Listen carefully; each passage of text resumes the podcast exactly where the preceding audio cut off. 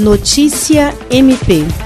O Ministério Público do Estado do Acre, por intermédio da Promotoria de Justiça de Acrelândia, obteve junto ao Tribunal de Justiça do Estado do Acre a liberação de R$ 19.364 relativos à aplicação de penas pecuniárias para compra de itens de segurança pública e saúde para o município.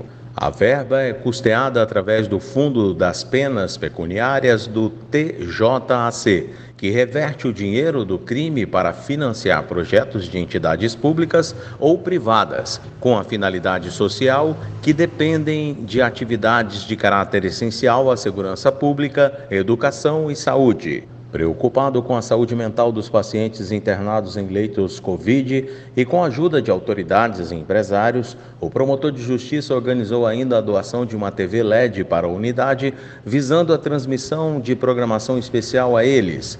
Equipamento já entregue e instalado no local. William Crespo para a Agência de Notícias do Ministério Público do Estado do Acre.